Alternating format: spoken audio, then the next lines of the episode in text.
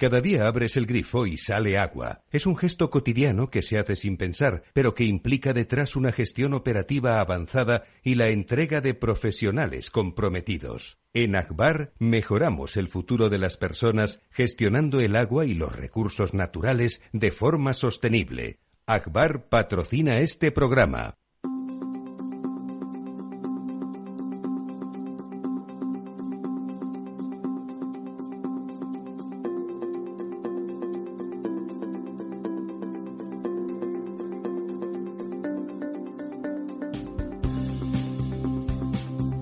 Ciudad, Capital Radio. Buenos días en este miércoles santo, eh, principio, mitad de la Semana Santa, según, según lo vea cada uno. Para nosotros todavía día laborable, pero bueno, con media España eh, ya de vacaciones y la otra media deseando irse. Pues aquí estamos eh, otro día más en el, en el Estado Ciudad con don Lorenzo Dávila. Buenos días, Lorenzo.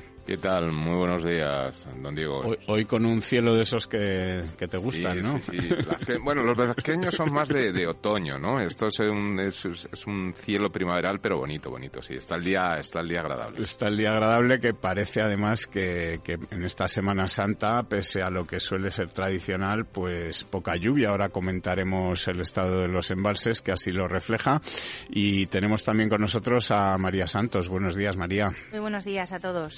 Bueno, pues, pues nada, como, como les decía, eh, los embalses perdiendo agua en un momento o en una época del año en la que lo que deberían estar eh, haciendo es todo lo contrario.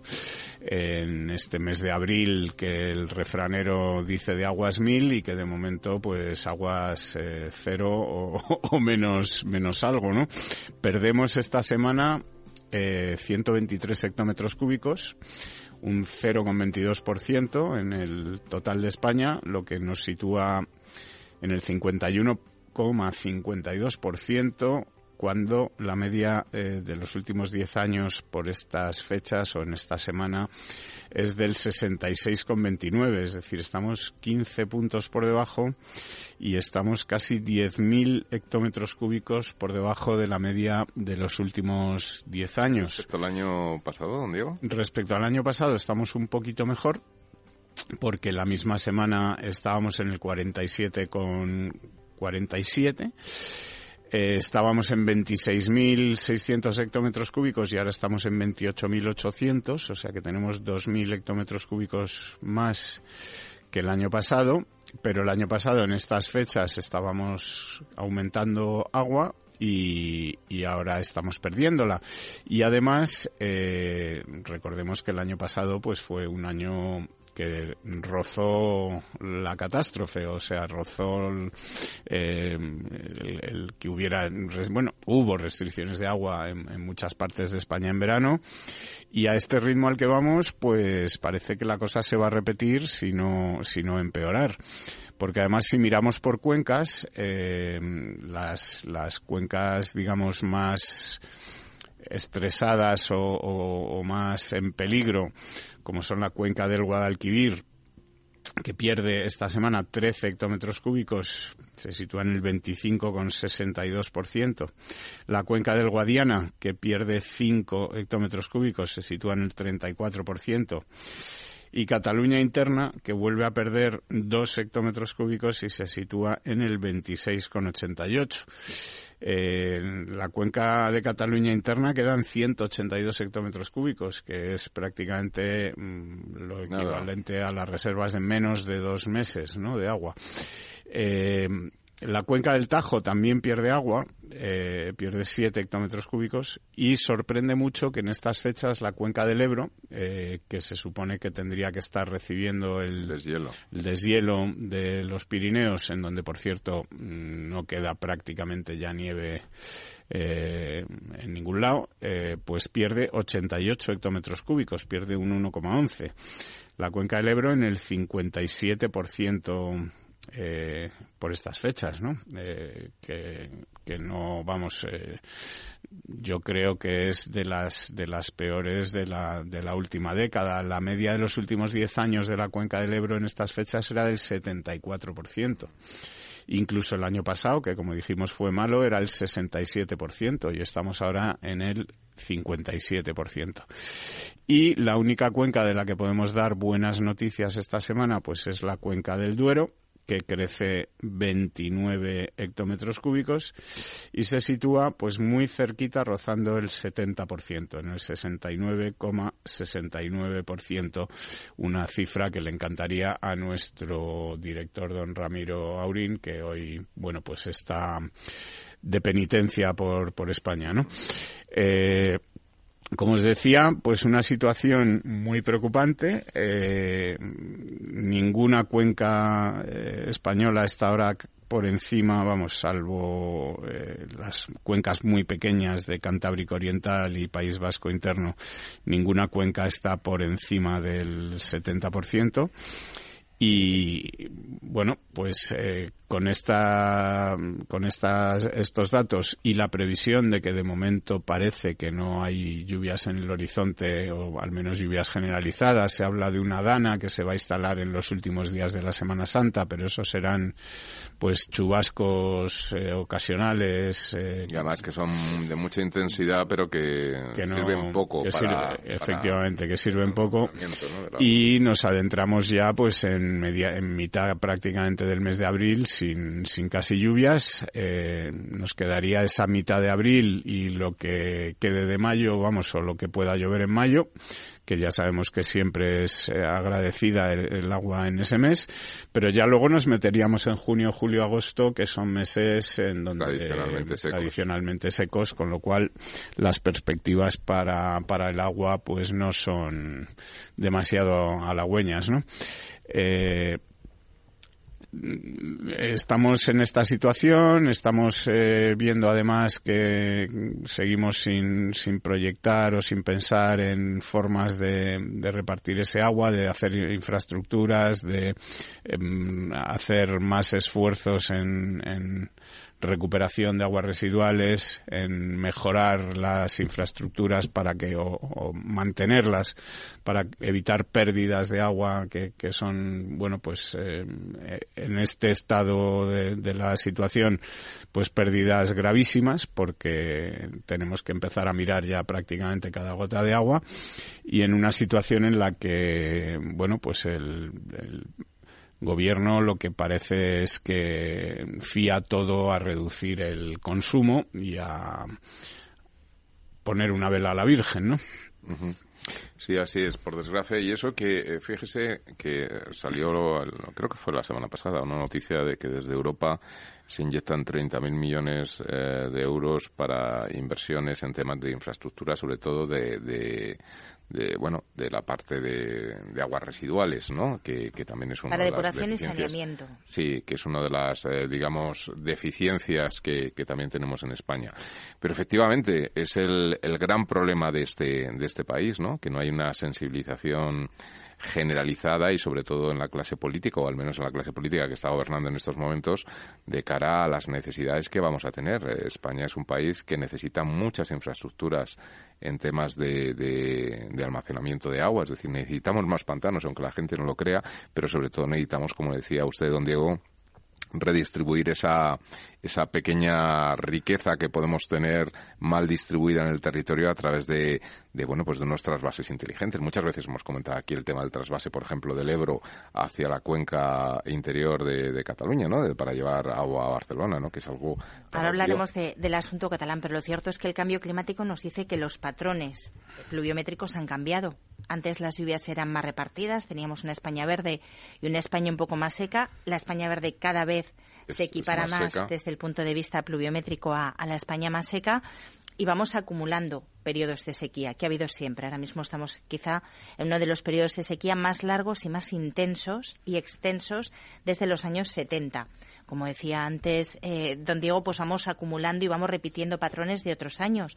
Pero claro, cuando hemos cambiado el paradigma de la gestión de los recursos hídricos y hemos empezado a querer gestionar con una base absolutamente ideológica, nada científica y desde luego nada técnica, pues eh, la disponibilidad del agua a partir de la oferta y no de la demanda, pues lo único que estamos haciendo es dejar que sea la naturaleza la que decida dónde pueden prosperar en las ciudades y, la población y donde no. Y ese es el punto en el que estamos, donde no llueva desde con luego. la diferencia de que no, partimos de nuevas, quiero decir que ya existe esas ciudades y esas poblaciones, ¿no? Claro, pero bueno, están, abocadas al, vaciamiento, ¿no? Nos vamos al, desierto, no solamente geográfico, sino demográfico de todas esas regiones que hasta ahora disponían de agua para producir alimentos, eh, para abastecer el turismo y que se van a quedar sin ninguna industria y se van a vaciar. O sea, vamos al desierto orográfico y demográfico con esta política de, gestión del agua a partir de la oferta. Sí, mira, fija, eh, estaba mirando eh, las cifras de Eurostat. Dicen que la inversión en agua por habitante en España entre 2011 y 2021 ha sido de 24 euros por habitante, mientras que la media de la Unión Europea es de 40 euros. A mí me parece casi el doble y fíjate que España es seguramente uno de los países que más necesita este tipo de inversiones en Europa. Es decir, eh, hay países donde llueve mucho más habitualmente, donde hay ríos mucho más eh, grandes, donde hay mucha más agua y donde realmente hace falta inversión, que es en España, pues estamos viendo que hacemos la mitad de la inversión de, lo que hace la Unión Europea cuando España, dice Eurostat, que además tiene el 72% de su superficie bajo estrés hídrico severo, ¿no?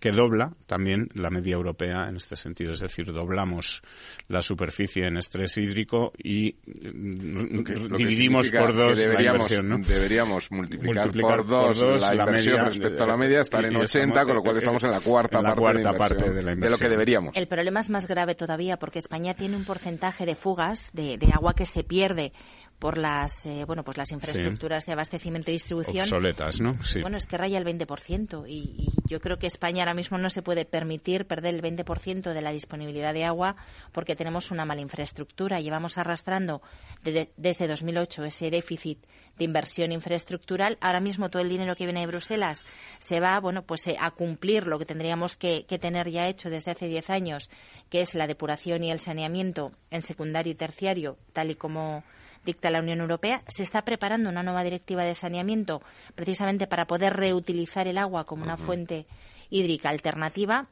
Ya vamos camino al cuaternario y nosotros no hemos superado ni siquiera el secundario y estamos pagando multas. Entonces, está claro que, más allá de, dejar que los ríos fluyan y de adaptar y, de decir a la gente que tiene que concienciarse y no consumir, lo que hace falta es que los políticos también den un golpe de, de manos sobre la mesa y decidan que hay que invertir en algo tan importante bueno, además, mira, Europa en la nueva directiva del agua que, está preparando, eh, lo que se prevé es que va a exigir que se depure el 50% del agua residual, del, del total del agua residual en 2030 y el 100% en 2040, ¿no? que se puede, quiere decir que se recircule. Que, que, se reutilice. Que se reutilice, es claro, decir, que por depurar se depura. El problema está en que... No, no, no, que bueno, que el agua residual se, se depure y se reutilice. Eh, o sea, que se que se eh, que, se el tratamiento implique la posibilidad, la de, posibilidad de reutilizar el agua residual en, en un 50% eh, en el 2030 y un 100% antes de 2040 y recordemos que España, pues en esto estamos también como en muchas otras cosas, ¿no? A la cola estamos recibiendo eh, sanciones eh, por, por no cumplir con, con, la, con lo que se exige hasta ahora, que es eh, que se recicle o depure el agua de las ciudades de más de 15.000 habitantes. Estamos pagando una multa de 53 millones al año y que va creciendo en 10 millones cada semestre porque seguimos sin cumplir con estas normativas y eh, según estima además eh, la SEOPAN, que es la, la, bueno, la agrupación de las grandes constructoras, con el ritmo de inversión eh, que tenemos actualmente, tardaríamos 36 años en cumplir con eso que se nos exige para dentro de siete, ¿no? Que es en 2030. Ya casi seis. Ya casi seis. Hombre, el propio gobierno hace poquito en una respuesta parlamentaria por escrito reconocía que hasta 2027 no íbamos a ser capaces de dejar de pagar multa a la Unión Europea, llegando eso al estándar de secundario y terciario y hay que pensar que ahora necesitamos invertir muchísimo más porque la calidad de las aguas regeneradas tiene que ser pues eh, casi como para un ciclo infinito del agua. Terminaremos eh, utilizándola para beber incluso. Bueno, hay, países como Singapur que la, que la meten en, el grifo, ¿no? Y en, California, en algunos lugares no en todos, pero... Tenemos todavía un, un hándicap, tecnológicamente es absolutamente posible. No, y psicológicamente hay una barrera, ¿eh? E-, esa es la barrera, la barrera es psicológica, pero habrá que empezar a preparar a la población, ¿no? Sí, sí, si, tecnológicamente ya podemos, si además es viable, pues es que nos va a quedar otra. No, y además si lo piensas, muchas veces las, las tomas de agua se cogen en, en, ríos aguas abajo, cuando aguas arriba ha habido vertidos, con lo cual lo que pasa es que se tratan bien y no pasa nada, ¿no? Es decir, bueno, además de, de, este problema del agua, eh, estamos, que, que estamos viendo que, estamos en el mes de abril cuando debería estar lloviendo y, no llueve, eh, tenemos el problema eh, que, bueno, está llamando la atención de los medios, pero que, lleva tiempo ocurriendo, que es el problema de los incendios forestales que se están produciendo este año, eh, pues ya en, el mes de abril. Esos incendios que tradicionalmente... no muy secas. O, que normalmente se producen en verano, pues están produciendo ahora eh, en regiones como, como dice don Lorenzo, eh, bueno, tradicionalmente húmedas como son Asturias, eh, Cantabria, etcétera. Y para hablar de este tema, pues tenemos con nosotros a Juan Carlos González, que es bombero forestal y portavoz de la Asociación de Trabajadores de las BRIF. buenos días, Juan Carlos. Hola, muy buenos días, ¿qué tal?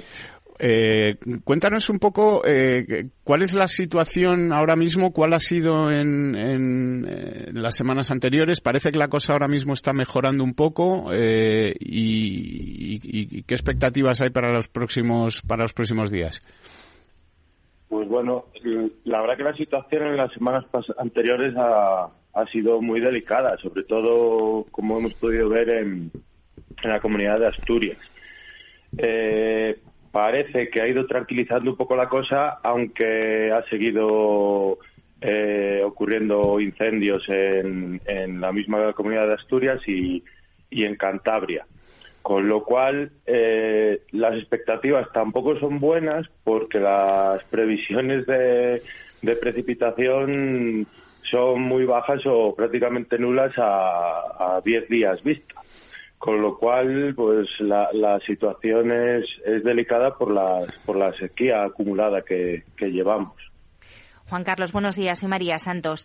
España ahora mismo es el país de la Unión Europea con más hectáreas quemadas. En este primer trimestre han sido más de 32.000 hectáreas de superficie forestal arrasada por el fuego y lo que más llama la atención es que antes o, justo a principio de, primavera nos hemos encontrado ya con los dos primeros grandes incendios forestales. Hablamos de Asturias, pero hemos tenido también un incendio tremendo en Castellón.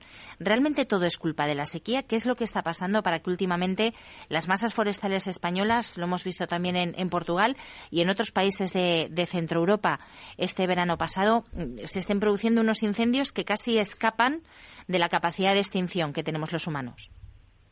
A ver, lo, realmente llamativo es la magnitud de los incendios en, las fechas en las que nos encontramos, porque tradicionalmente, sobre todo en el noroeste, eh, los meses de febrero, marzo, abril eh, han sido de incendios. Lo que pasa que no, no alcanzaban la magnitud que han alcanzado este año y el pasado. Eh, que hay que recordar que ya el año pasado, en enero, a finales de enero, eh, hubo un gran incendio forestal ya, o varios incendios forestales grandes en, la provincia de Zamora.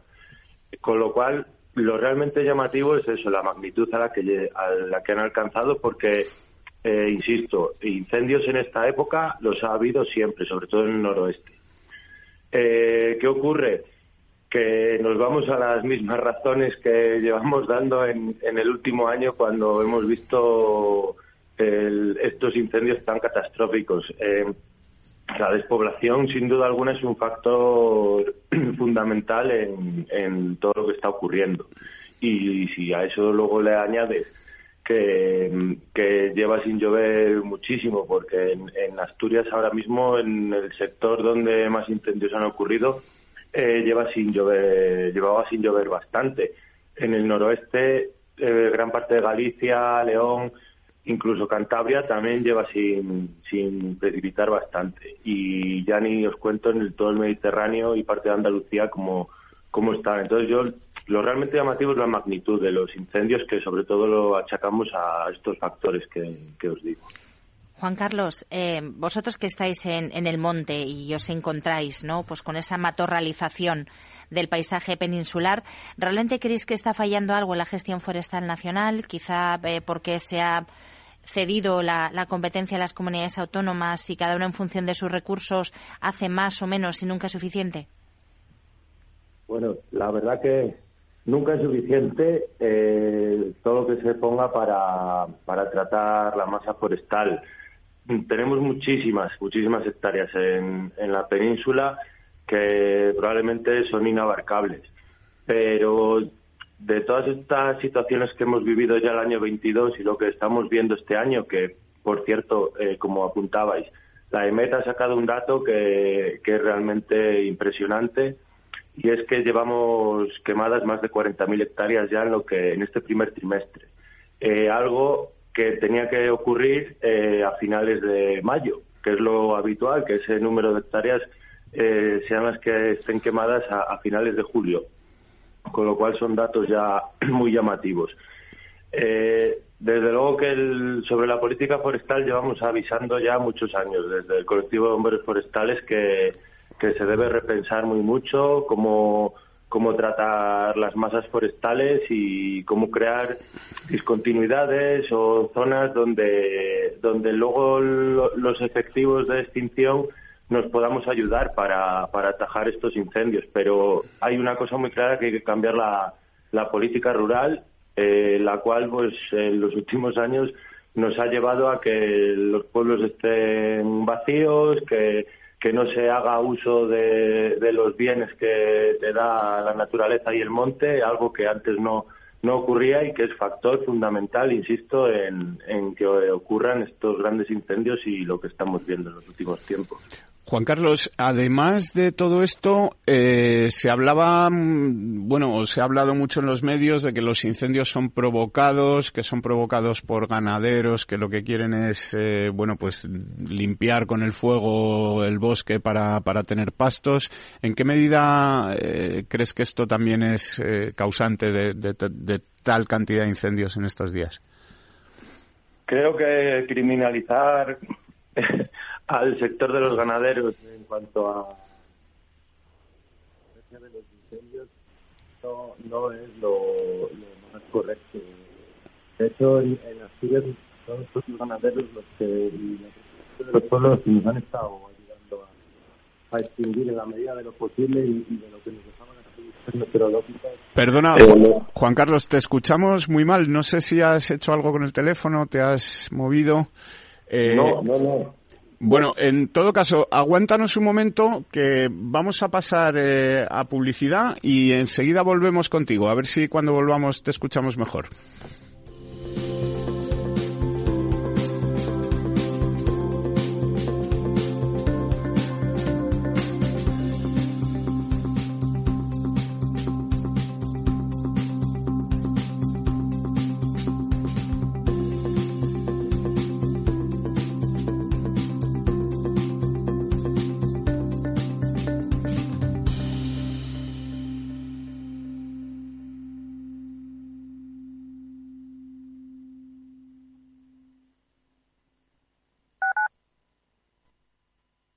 Capital Radio 103.2 Gráficas Naciones. Más de 50 años de experiencia en el sector de las artes gráficas. Apostamos por la última tecnología tanto en impresión offset como en digital y gran formato. Realizamos todo tipo de impresión. Tarjetas de visita, folletos, libros, vinilos, decoración y montaje de stands. Más información en el 91 629 2145 o en gráficasnaciones.es.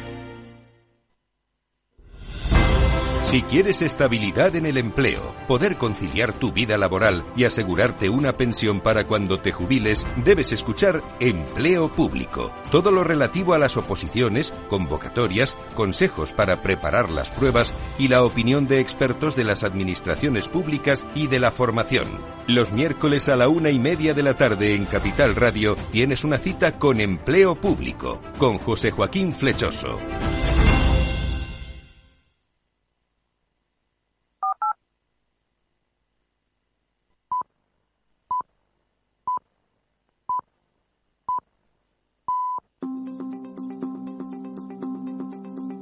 El Estado Ciudad, Capital Radio, El Estado Ciudad.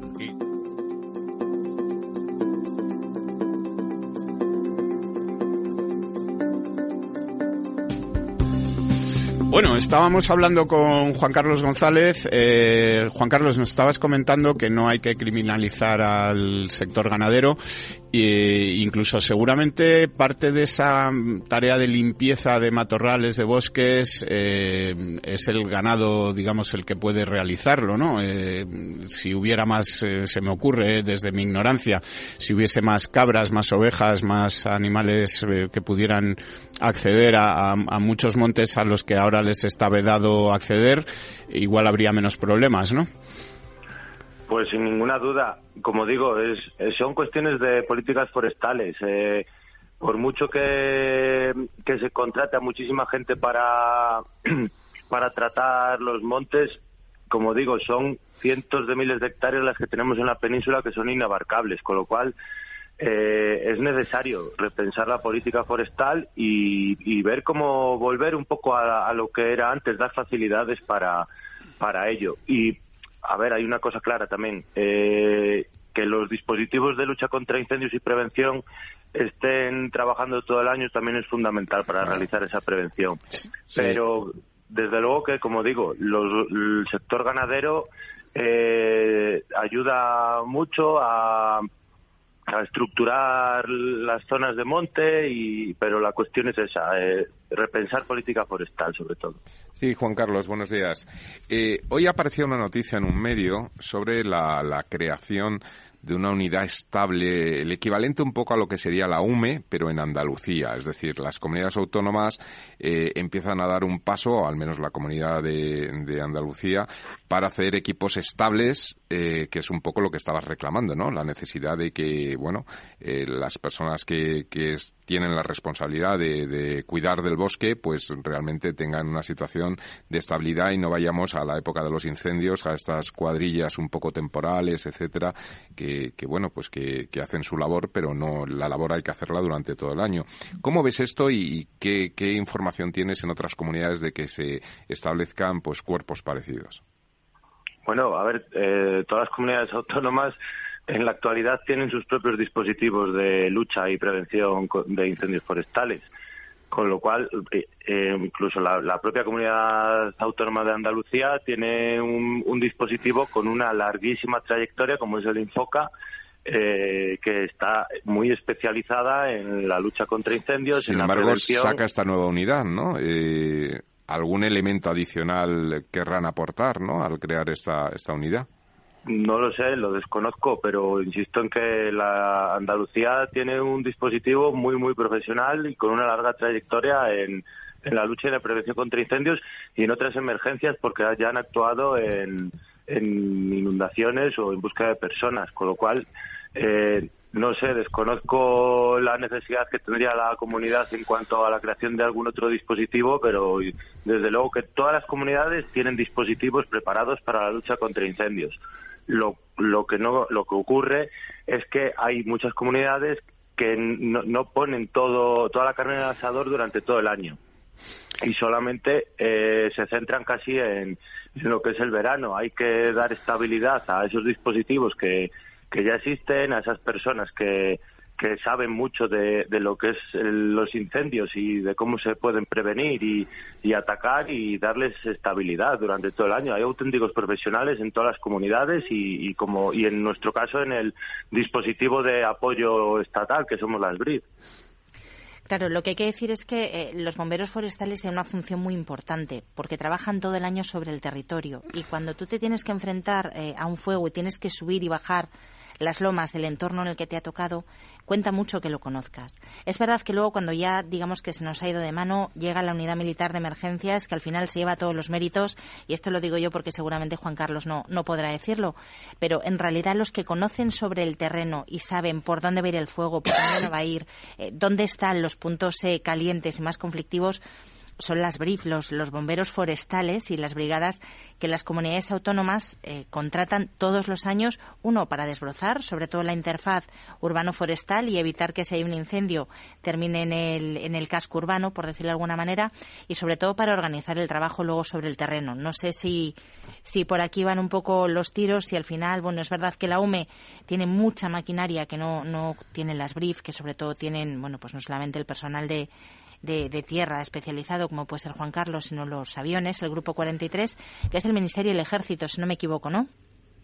Sí, el, el Grupo 43 está pilotado por, por pilotos eh, militares y son aviones de gran carga, eh, de carga pesada de agua, eh, que pertenecen al Ministerio de Transición Ecológica, tal y como pertenecemos también las BRIF al, al Ministerio de Transición Ecológica.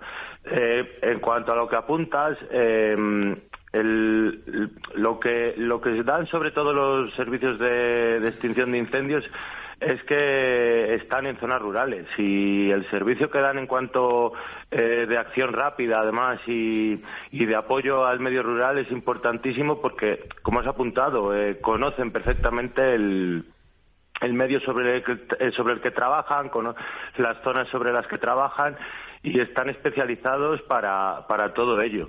Eh, la UME es un medio estatal de apoyo, como lo somos las BRIF también, y, que van de apoyo a las comunidades, al igual que lo hacemos las BRIF. La diferencia está en que nosotros hacemos también trabajos de prevención durante todo el año. O sea, que no solamente hacemos eh, trabajo de apoyo en extinción, sino que hacemos trabajo de apoyo en prevención también a las comunidades. Esa es la gran diferencia entre unos y otros. Luego, nosotros somos helitransportados y, y la UME es un medio terrestre, aunque también tienen helicópteros, pero se, se movilizan siempre por medios terrestres. Eh, cada uno en su ámbito, creo que todos somos importantes y, y todos ponemos de nuestra parte para atajar cualquier tipo de emergencia. Eh, Juan Carlos, eh, si estamos hablando de que están aumentando los incendios, de que el número de hectáreas quemadas este año, por ejemplo, pues eh, ya es en abril o a principios de abril, lo que tendría que ser a finales de mayo, ¿Tú ves que estemos aportando los medios o dando, digamos, la importancia en los presupuestos eh, a, ese aumento de, los incendios? Eh, ¿Tenéis los medios que necesitáis? ¿Harían falta muchos más? ¿Ves que la cosa va bien, que va mal? Bueno, eh, es buena pregunta. La verdad que, mm, como he dicho, nunca es suficiente todo lo que se aporte en, en, la lucha contra los incendios y más en lo, hacia los tipos de incendio que, que vamos, eh, se necesita profesionalizar mucho más el, sector porque a pesar de, por lo menos en el caso de, de las BRIF, de la trayectoria que tenemos ya de más de 30 años, eh, seguimos teniendo algunas carencias sobre todo formativas en, en algunos aspectos, eh, sobre, en, el trabajo eh, interfaz eh, urbano, que, que, es en lo que más nos encontramos ahora, ahora mismo, ya que los incendios afectan cada vez más a las poblaciones, seguimos necesitando bastante formación. Con lo cual, eh, creo que sería importante aportar más en, en, este aspecto a la lucha contra los incendios, eh, tanto desde el Estado como las propias comunidades. Las propias comunidades son las primeras que tienen que pensar también en, aportar más presupuesto, más medios y, más, y mucha más formación y estabilidad a sus dispositivos. Yo por redundar un poco en y, totalmente alineada ¿no? con, lo, con, lo, que nos está contando eh, Juan Carlos, eh, hay un inspector que nos dice que apagar los incendios nos cuesta 19.000 euros por hectárea. Sin embargo, las actuaciones preventivas nos cuestan en torno a 2.000 euros por hectárea y todo es cuestión de inversión, pero a la larga donde tenemos más retorno es en esa actuación preventiva. Entonces yo creo que efectivamente la gestión de los incendios eh, tiene que pasar de la reactividad que tenemos ahora y empezar a prevenir y a invertir en esa gestión forestal, retirando todo el combustible que, que está ahí acumulado y que luego en el verano, bueno, ya estamos viendo, no en el verano, sino al inicio de la primavera, pues hace que los incendios sean inabarcables para nosotros. Esa es la cuestión principal, lo has, lo has apuntado muy bien. Eh, eh, siempre se centran, la mayoría de los presupuestos se centran en la extinción y creo que hay que ir pensando ya muy mucho que, que todos los medios o la mayor parte de los medios se deben de centrar ya no solo en la extinción sino sino en la prevención y, eso es, es algo clave para, para que se tenga que mantener a, a los medios de extinción durante todo el año. Eh, está claro que hay que pensar mucho, no, no centrar todos los presupuestos en, en la extinción y destinar bastante más a, la prevención. Y pensando aún más que es que eh, la estacionalidad de los incendios se ha acabado. O sea, se ha acabado ya del todo. O sea, podemos ver que haya que pueda haber incendios en, en enero, abril, durante todo el año. Con lo cual, hay, hay que pensar esto muy mucho, repensarlo y, cambiar la política forestal y la visión que tenemos sobre los incendios también. Bueno, Juan Carlos, eh, no sé si quieres decirnos algo más, eh, contarnos o, hacer alguna petición de qué es lo que necesitaríais, aunque creo que ya está más o menos explicado. No, eh, y seguir intentando concienciar a la gente de, de la emergencia a la que nos estamos enfrentando y hacia lo que vamos y, y bueno, pues que, que las cosas están cambiando mucho, muy, rápido, aunque ya lo veníamos avisando desde, desde hace muchos años que esto iba a ocurrir. Habíamos tenido avisos ya en, en muchos otros lugares, no tan lejanos como ha podido ser Portugal, y ahora ya lo tenemos aquí. Entonces, que hay que pensar mucho en, en preservar y, respetar a la naturaleza y, bueno, pues que, esto ha cambiado mucho ya. Muy bien, Juan Carlos. Oye, pues te agradecemos mucho tu tiempo, te agradecemos sobre todo eh, tu trabajo y el trabajo de las Brief y, mucho ánimo porque parece que vais a tener tarea en los próximos meses, ¿no? Pues sí, la verdad que mm, eh, pensamos que el año 2022 eh, había sido el peor, pero lamentablemente de seguir así las cosas este año 2023 lleva camino todavía de superarlo. O sea, teníamos años tranquilos, pero parece ser que la tónica va a cambiar y cada vez tendremos menos años tranquilos en cuanto a incendios y, mucho más desastrosos como, como los que hemos podido ver últimamente. Bueno, Juan Carlos, pues eh, te repito, muchísimas gracias por tu tiempo y sobre todo por la labor que, hacéis para, bueno, pues combatir este, este problema que, parece que se está agravando y esperemos que, alguien en algún sitio eh, empiece a pensar que hay que poner medios y hay que poner soluciones distintas para obtener resultados distintos, ¿no? Sí, así es, así es, sobre todo eso. Muy bien. Eh, Vale. Pues muchísimas gracias, Juan Carlos. Un saludo. Nada, muchísimas gracias a vosotros. Un saludo.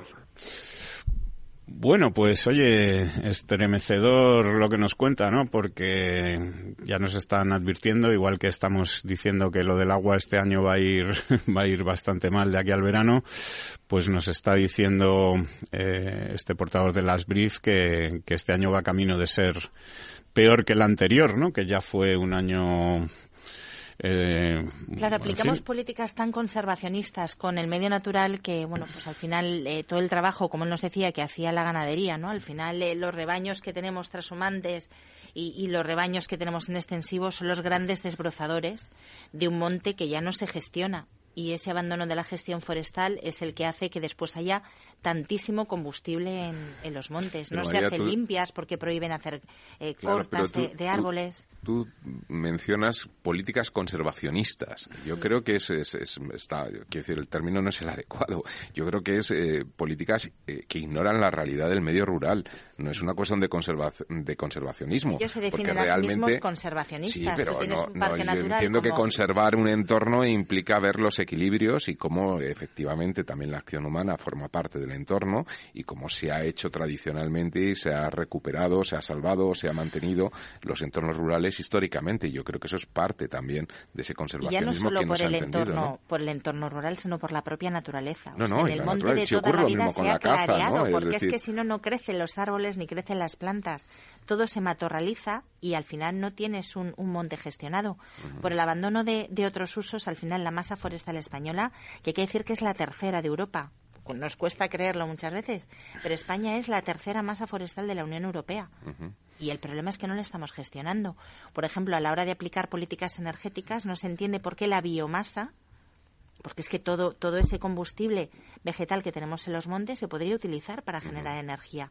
Y sin embargo, la biomasa no se entiende como una fuente de energía estratégica en esta transición que hemos empezado. Entonces, algo está fallando y la política forestal tiene que empezar a prevenir y a entender que por sí sola la naturaleza bueno, pues al final se hace las limpias, ¿no? Lo que pasa es que se hace las limpias se le va la mano. bueno, pues si os parece vamos a pasar a comentar algunos otros temas en este ratito que nos queda.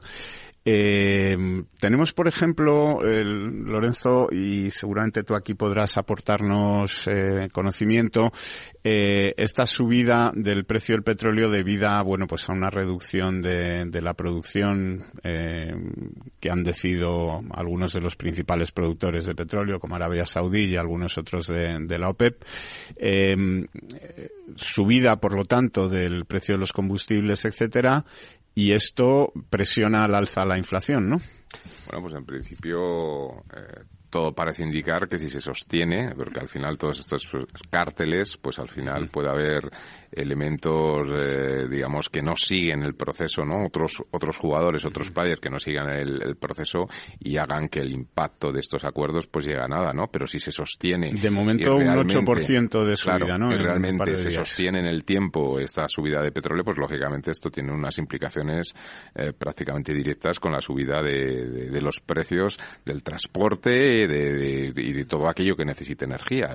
sigue siendo la principal fuente de energía, por mucho que hayamos invertido en energías renovables. ¿no? Y esto implicará subidas de tipos de interés por parte de, si, si sigue presionando al alza la inflación, nuevas subidas de tipos de interés y que se van a mantener durante más tiempo, ¿no? Bueno, yo ahí, yo ahí soy un poquito más escéptico. Eh, yo sigo defendiendo que la inflación que tenemos es una inflación básicamente de costes eh, yo no tengo tan claro que el efecto de la política monetaria eh, para frenar la inflación sea tan directo. Es decir, yo no creo que la bajada de inflación que hemos vivido en el mes de marzo se deba a la subida de tipos, sino simplemente un efecto base respecto al efecto de la guerra que supuso el año pasado y demás. ¿no? Entonces, yo no tengo tan claro si van a seguir obcecados con esta política o se van a dar cuenta de que bueno, de que es muy relativo el impacto que está teniendo y que puede conllevar eh, efectos perniciosos más allá eh, del control de la inflación, ¿no? Eh, de todas formas, está por ver. Es decir, esta subida de precio de la inflación también viene en una época, que es el verano, donde los, digamos, el consumo energético, pues en muchos procesos también disminuye. En fin, está un poco por ver el impacto, pero sí, sin duda, yo creo que lo que va a hacer es al menos que no se, no, no, se regulen los precios a la baja como venían haciendo los últimos meses, ¿no? Dejando fuera la energía, ¿no? Que, que quizá tenga un peso muy importante en, en esta evolución de la inflación si atendemos a la subida del precio de los alimentos, que está muy por encima del IPC general, estamos hablando de, estar por encima del 16%, lógicamente es una inflación de costes. Y costes no solamente derivados del sobrecoste energético o de lo que puede haber supuesto el, impacto de la guerra de Ucrania, pues porque no hemos tenido cereales, que somos el principal importador, o la crisis de fertilizantes. Es porque está habiendo una sequía tremenda estamos demonizando los regadíos, estamos eh, primando las restricciones al uso de agua en el riego, que es de donde sale la mayor parte de los alimentos que consumimos, y, todo eso incide por la ley de la oferta y la demanda en el precio de los alimentos. no es solamente una cuestión energética. Y no solamente es en España, porque España, de hecho, en la subida de alimentos, pues no está en el, en el digamos, en el paquete de los países más, con mayor alza, ¿no? Porque evidentemente otros países que tienen, no, no son productores, pues tienen más necesidad y hay se incorporan otros costes como el transporte y demás y hace que la subida de los precios sea significativamente mayor, ¿no? Pero es cierto, es cierto, es decir, son muchos los factores y hay elementos que estábamos hablando antes, como lo que tú comentabas, ¿no? De, una incorrecta política de gestión a largo plazo del agua y de tener en cuenta todo este este mundo, este sector eh, agrario, pues pues lleva a un proceso en cadena porque los la, la subida del grano implica subida de la carne porque los animales comen grano, etcétera, etcétera, etcétera, ¿no? Eh, en fin, es un, es un tema que la, la subida de tipos de interés eh, lo único que va a provocar es incrementar más los costes de estos productores y puede hacer que muchos de ellos pues directamente salgan del mercado y si salen del mercado se estrecha más la oferta y los precios seguirán subiendo, ¿no? Porque, bueno, la posibilidad de importar también tiene límites. Bueno, eh, otra de las noticias que hemos que hemos eh, visto estos días que, puede ser importante y que también en cierto modo puede afectar a, a la inflación es eh, la reforma de la tarifa regulada de la luz que ha bueno que está preparando el Ministerio de Transición Ecológica eh, que tiene ya un proyecto de Real Decreto que al parecer ha enviado al Consejo de Estado y con el que pretende desligar, digamos, el precio de venta al pequeño consumidor, el conocido como PVPC, que es el precio, digamos, del mercado regulado.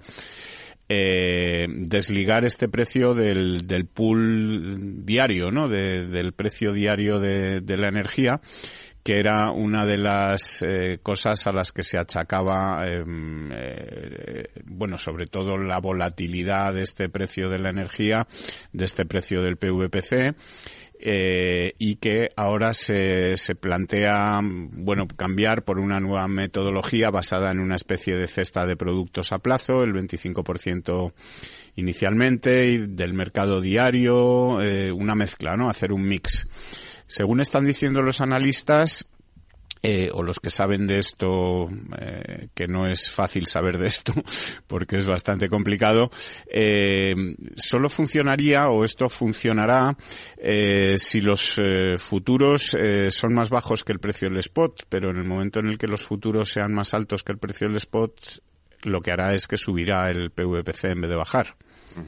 Pues habrá que ver cómo es exactamente la fórmula ¿no? Eh, con la que quieren elaborar. Todo lo que sea tocar precios en principio eh, va a traer más problemas que, que, que soluciones, que soluciones porque los mercados pues son la manera de fijar. Lo hemos visto eh, incluso en los alimentos, ¿no? En zonas donde han intervenido precios en países de la Unión Europea, no hay que sea Venezuela ni nada, pues lo que han hecho ha sido provocar eh, caristía de esos productos e incrementar al final los precios de otros productos porque se transmitían costes al lado, ¿no? Entonces, habría que ver cómo se articula esta, esta fórmula, pero sí te que me gustaría recordarte que los futuros, por definición, eh, siempre deberían estar, es verdad que hay momentos en los que el futuro se va por debajo del precio spot, pero debería estar por encima, por encima del spot porque el futuro no es más que el valor del spot capitalizado al periodo que sea, ¿no? Sí. Eh, es cierto que las tensiones del mercado puede llevar a que, mm, digamos, en, en momentos concretos eh, se dé la vuelta, ¿no? Esto, por ejemplo,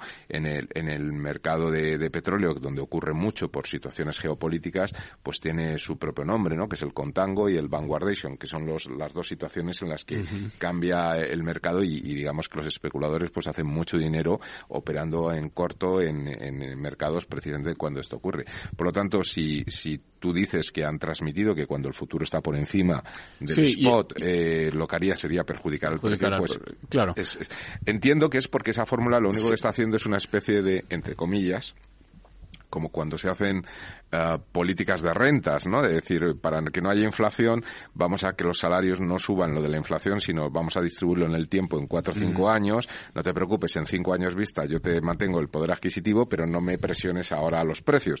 Claro, si hacen esto y lo que dicen, bueno, pues el precio se va a fijar con el spot un 25%, con el y precio con el futuro, futuro no sé un qué, 75, otro tanto, es, otro tanto y tal. De forma que, bueno, lo trasladamos y en momentos de tensión muy a corto plazo, muy a corto plazo, cuando el spot sube mucho, pues evidentemente está frenando, es decir, está evitando volatilidad.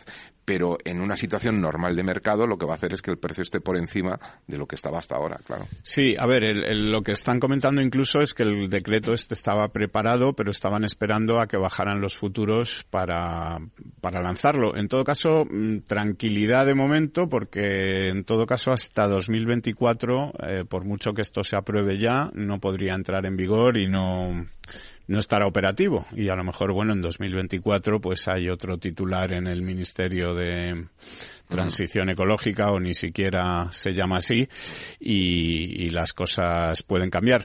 de todas esto, formas, esto, a ver, si es así como se plantea y por la crítica de que sube, esto lo que haría sería estabilizar. Estabilizar, es decir, evitar, evitar, volatilidad en los precios. Correcto. Pero esa costa de, eh, en el fondo es pagar, siempre que se evita la volatilidad, siempre que evitas riesgos porque pagas una prima, por, riesgo. Una prima por riesgo. Entonces lo que estás haciendo es subir un poco el precio para que no haya la volatilidad. situación actual, que es como decir, me aseguro. Entonces, bueno, a lo mejor lo que habría que ver es alternativas de compañías de seguro que aseguren el precio de la tarifa de la luz y oye, paguemos una prima y yo le pago el sobreprecio. Sí, porque además, mira, como tú comentabas, el precio de mercado, que sería el precio, digamos, spot, el precio que se está pagando ahora, eh, lo que está produciendo es que ahora mismo, por ejemplo, el autoconsumo, eh, como el precio es tan caro, pues eh, se, ve fomentado, ¿no?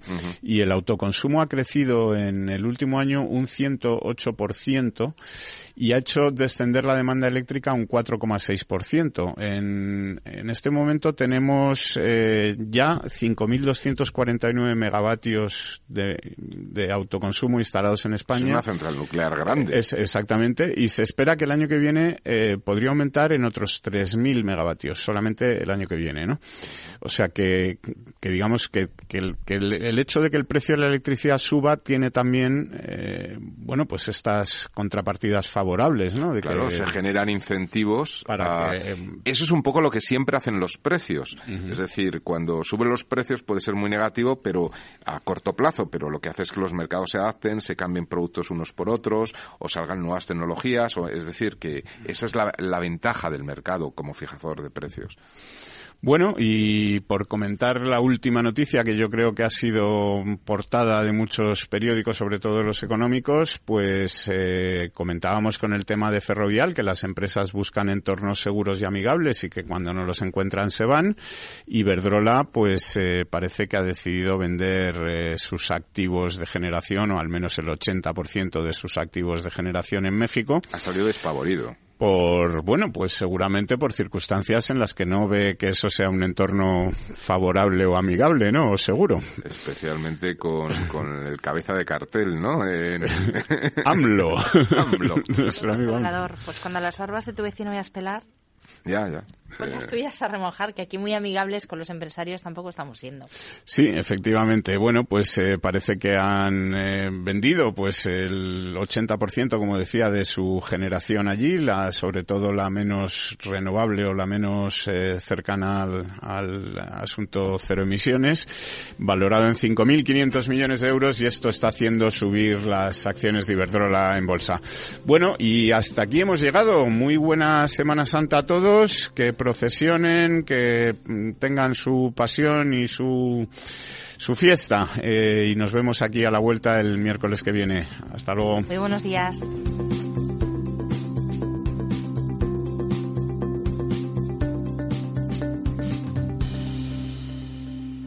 El Estado Ciudad, Capital Radio.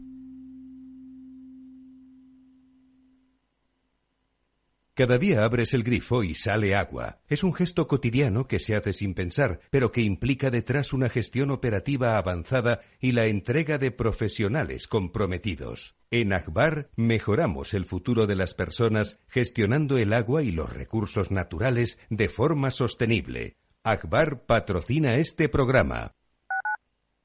Capital Radio 103.2 Disfruta de la mejor cocina gallega en Montes de Galicia. Todo un clásico moderno en el barrio de Salamanca. Disfruta de la variada dieta atlántica, de las mejores carnes y pescados tratados con respeto y transparencia y regados con una de las mejores bodegas de la zona. En grupo, en familia o en pareja, Montes de Galicia te ofrece el espacio perfecto en cada ocasión. Esto te estás perdiendo si no escuchas a Rocío Arbiza en Mercado Abierto. Carlos Doblado, analista de Black Bear Broker. El gran problema que tienen los activos líquidos es que juegan contra nuestras emociones. Cotizan todos los días, nos ponen muy nerviosos. Una variación de 20 y 30% en el precio de los activos no significa que esos activos hayan cambiado en calidad. pueden caer mucho y, la vida sigue igual.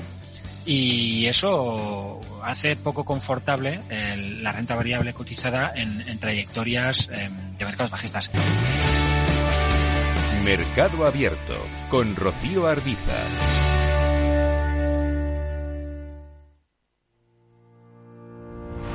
Los miércoles a la una de la tarde en Capital Radio, Gestión del Talento. El escaparate de la formación para el empleo. Expertos formadores, agentes sociales y representantes de la Administración se dan cita en este espacio para impulsar el valor de la formación y el talento. Un espacio de Fundae, la Fundación Estatal de Formación para el Empleo, dirigido por José Joaquín Flechoso. Esto te estás perdiendo si no escuchas a Luis Vicente Muñoz en Capital, La Bolsa y la Vida. Juan Ignacio Crespo, experto financiero. Los bancos centrales pueden crear dinero de la nada, pero no pueden crear microchips de la nada. No te confundas. Capital, La Bolsa y la Vida con Luis Vicente Muñoz, el original.